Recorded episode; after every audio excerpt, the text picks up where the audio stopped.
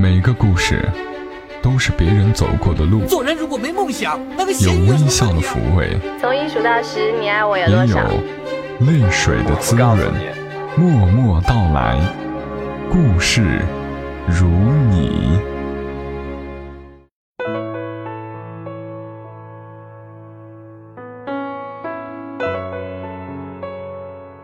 默默到来，故事如你。感谢你收听到由喜马拉雅独家播出的《默默到来》，我是小莫。上一期的节目是你爱上的是一个洋葱还是一个人？有一位叫做大可大可的朋友，他在评论区留言，他说：“知乎上曾经有人回答，恋爱最好的状态，往往就是两个人好像忘了在谈恋爱，简单的说就是不累人。”在一起变成了习惯，不会担心害怕，因为你知道别人抢不走他。他打他的英雄联盟，你窝在他旁边，拿着 iPad 看豆瓣、看知乎，然后淘宝。等他消灭了怪兽，一起去厨房煮个宵夜，然后抱两碗，重新回电脑前，看一部两个人都想看的电影。起初，小莫也觉得，恋爱。就应该是你侬我侬。你开摩托车带着我兜风，飙到一百码，我抱着你的腰尖叫。到后来我发现，原来两个人最好的状态，其实就是，无论你在不在我身边，一想到你，我都觉得安心。而今天要和你说的这个故事，当然也是跟恋爱有关。故事的作者依旧是小莫的朋友木糖。故事的名字是《陌上花开，可缓缓而归矣》。故事的名字透着一丝古意，女主人公却是很新潮，她叫做小玉。小玉八九年出生，独生女，从初中开始纹身、吸烟、泡吧、谈恋爱，无所不能，因为她有一个很开明的妈妈。除了要求他十八岁之前不能有性行为之外，不限制他的一切，小玉平安度过精彩的青春期。小玉跟我相识于二零一一年，在此之前，她一直在豪华游轮上做荷官，频繁往返于新马泰以及香港。她对那几个地方的熟悉程度几乎超过我们所在的这座城市。小玉是个很可爱的女孩子。她的可爱之处在于行为坦荡，难得的有一份赤子之心。他和我的友谊秉持着“我不问，他不说；我若问，从不隐瞒”的原则。我们熟识之后的一个星期，小玉给我看她纹在左边肩胛骨上的皇冠和蔷薇，非常漂亮。虽然面积略大，倒不失精致。之所以面积略大，原因在于她很久之前谈恋爱昏了头，纹了一个男朋友的名字。多年后认识到这样很傻，于是更傻的跑去把纹身洗掉，留了一个创面较大的伤疤。他的母亲大人难以容忍，请他无论如何再纹一个漂亮的图案，把伤疤掩盖掉。人和人之间的感情。要想更深入，其中一个办法是迅速庸俗化彼此的关系。通往庸俗化的大路之一，便是交流彼此的感情史。所以，我知道了小玉和周同学纠葛数年的孽缘，了解了她闯荡江湖的离经叛道，参与了她和前任男朋友的分合，见证了她和现在的丈夫恩爱有加。关于感情的事。我总是有很多困惑，对小玉也是如此，总是想不明白，她，一个漂亮的姑娘，去参加一场婚礼也能秒杀一个男朋友回来的漂亮姑娘，为什么会和周同学纠缠不清？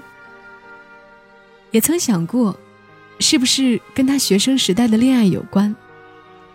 小玉学生时代的男朋友没有一个是在校生，大多数都是社会人士。其中不乏社会大哥，最离奇的一个大哥为了他从良，跟小玉的爸爸差不多大，不知道是爱情给了他们勇气，还是初生牛犊不怕虎。小玉带大哥回家，他爸爸为了阻止他们在一起，差点和这位大哥结拜为兄弟。我总是抱有一种固执的理论：一个年龄段该发生的没有发生，在以后的岁月会以其他的形式自我补偿。周同学长相斯文，和小玉站在一起倒是郎才女貌。在社会上摸爬滚打好些年，爬上销售经理的位置，擅长交际，为人活络，又古怪的有一点书生气。小玉喜好的男人总是能保护她的，而学生时代没有和年龄相当的男生谈一场恋爱，让他遇到周同学后无法自拔。可是周同学已经有一个比他大三岁的女朋友。在他女朋友面前，周同学乖顺的如同一个婴儿。世界上有不同的种族，每个人心中有一个哈姆雷特，每个群体之间对爱情的看法也有一千零一种。小玉、周同学和周同学的女朋友，他们代表的群体的感情观和我截然不同。小玉和周同学纠缠不清，周同学和他的女朋友。保持着让人看不清的距离。周同学的女朋友是一个空中飞人，满世界出差，他们见面的次数比普通朋友更普通。这也给小玉和周同学提供了发展不伦之恋的温床。小玉和周同学在不同场合分别跟我强调过，他们不过是各取所需，互不相欠。而他们表现的样子，让不明就里的人很容易相信，这只是一场成年男女的情爱游戏。小玉从不在有男朋友的情况下和周同学有任何接触，周同学在这种情况下也不打扰他。而周同学在女朋友在国内，在这座城市的时候，也是一个很好的男朋友。张爱玲说。通往女人灵魂的通道是阴道，也有人说男人因性而爱，女人因爱而性。我不知道这是否描述的准确，只是用在小玉和周同学的关系上是说得通的。小玉若不是对周同学存有情爱，也不会陷入感情的局域中如此自虐。她每次和周同学约会完毕之后，总是无限自责。自厌，问我她是不是个坏女孩。小玉的眼睛亮晶晶的，让我不忍心再说什么，只好埋着头陪她喝酒。酒醒后，太阳照常升起。小玉拥有一项技能，是我至今无法逃脱的宿命，就是当我每一次想用不靠谱来评价她的时候。他总能适时的做点什么，让我在心底划掉这三个字。他和周同学的纠缠，绝对对得起“不靠谱”三个字。但是他从未幻想和周同学步入婚姻殿堂，又让我感到有一点欣慰。不靠谱的对立面是靠谱，理所当然的要用靠谱来描述小玉吗？在发生他只是去参加朋友的婚礼就能把伴郎领回来。对我说：“这是我新男朋友。”这种事情之后，我就放弃了要精准描述小玉的幼稚想法。这个伴郎男朋友满足了小玉的一切幻想，在海关工作，祖上三代生活在这个城市，家中独子。二零一二年中，他们相识。二十四岁的小玉已经不止一次的跟我说，她想结婚。想当妈妈了，伴郎男朋友跟我同年，和小玉有一样的想法。我无法得知他们的爱情是如何发生的，一如我不知道他们又因何分手。小玉为了和伴郎男朋友修成正果，戒烟戒酒，作息规律，就连不好把控的荷尔蒙也在他的掌控下，坚决只在该分泌的时候才分泌。他们在一起之后。也不再见他隔三差五的就恳求我拦着他，不要去见周同学。二零一三年初，小玉靠在我的办公桌上，午后的阳光透过大厦玻璃洒在她身上的样子，我还记得，让她那拥有四分之一外国血统的美丽容颜柔和不少。她对我说：“木糖，我要结婚了。”之后，为了这场婚礼准备，她辞了工作，去一家更清闲的公司上班，却在去年十月。突然约我去衡山旅游，在去衡山的途中，他的电话不停响起，他不停挂断，接着关机。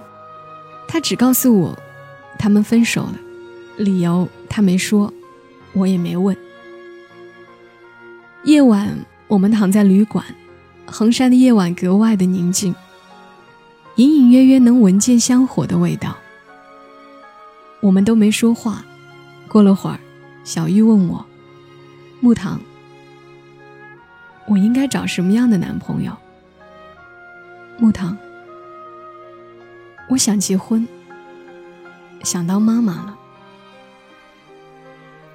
别人的人生，我总是没有胆子给任何的建议，尤其小玉如此信任我。刚好那个时候，我的感情也陷入囫囵。对于爱情和婚姻陷入空前的自我辩证，大道理说不出，通俗的话也说不好。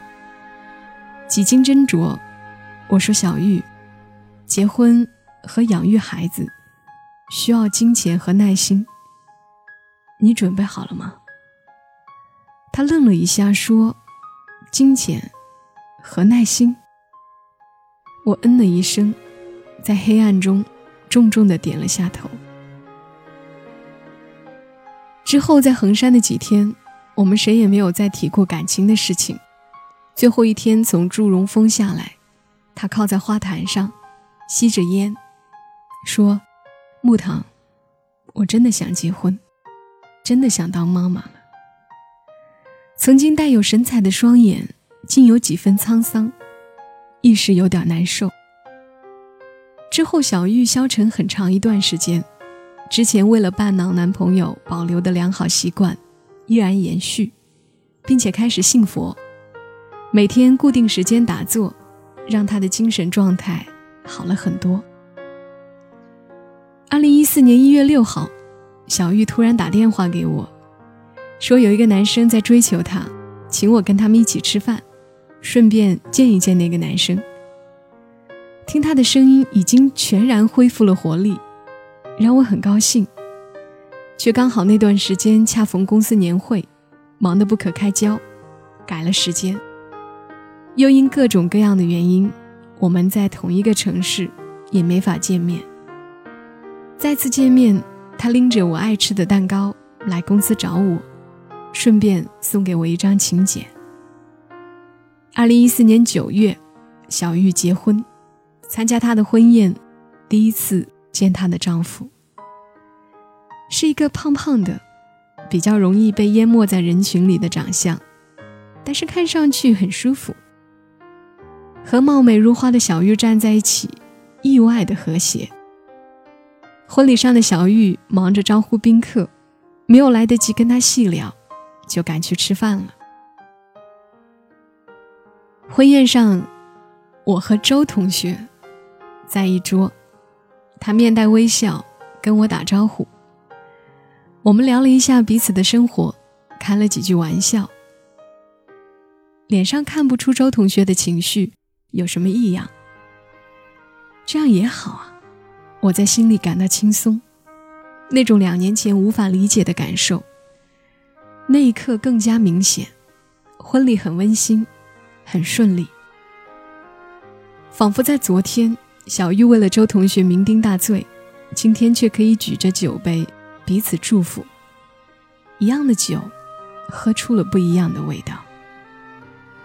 婚后，小玉送我们在他婚礼上的照片，约在外面吃饭。一年前的谜底在那一天得以真相大白。很老套的故事，小玉和周同学的纠缠，被伴郎男朋友知道。描述的极其不堪，这个理由很难让人信任。在遇到伴郎男朋友之后，小玉自律的堪比古时候的标准大方，道德感爆棚。遇到他之前，那也是之前的事情，有什么好计较的？小玉笑了笑，这不过是借口。理由是小玉不能生育。惊得我下巴掉下来，眼前的小玉明明有孕在身呢。小玉说：“阴差阳错。”突然就明白了，在衡山脚下，她那样的沧桑。说着想当妈妈，小玉倒是很看得开，反而劝我说：“伴郎男朋友那样的家庭环境，选择放弃他也是情理之中的事情。”给我看他纹身的那个姑娘，把自己的恋爱史当成笑话讲给我听的女孩子，为了一个男生痛哭失声的她，站在衡山脚下，落寞沧桑的小玉。那么近，那么远。小玉仿佛知道我在纠结什么，只是说：“木糖，你放心，我很幸福。”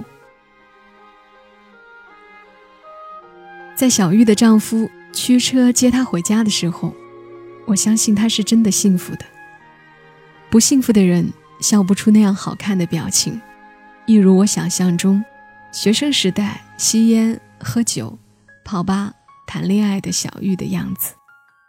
小玉，陌上花开，可缓缓而归矣。秋天该很好，你若尚在场。秋风即使带凉，亦漂亮。深秋中的你，甜蜜我梦想。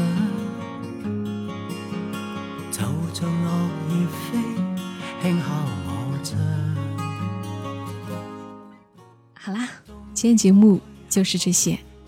想要看到节目中故事的文字版，大家可以在木糖的新浪微博上找到。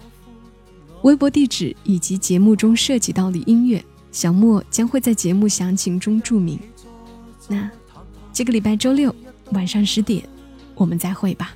小莫在长沙，跟你说晚安。能同途偶遇在这星球上，燃亮飘渺人生。我多么够运，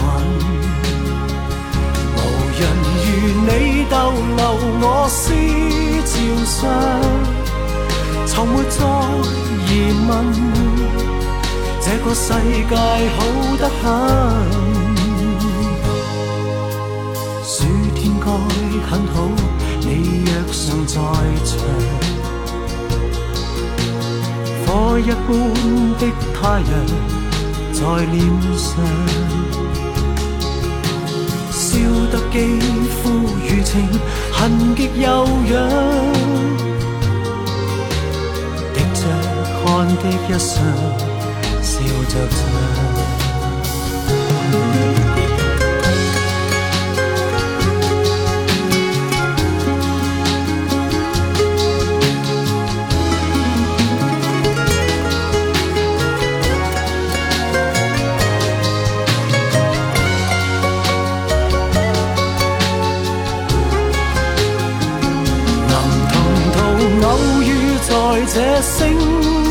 球上，燃亮飘渺人生，我多么够运，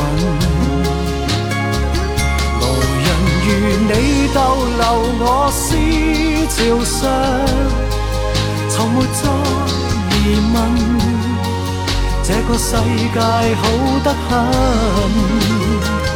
能同途偶遇在这星。球上是某种缘分，我多么庆幸。如离别你，亦长处心命上，宁愿有遗憾，亦愿和你远亦近。春天该很好，你。若尚在场，春风仿佛爱情在酝酿。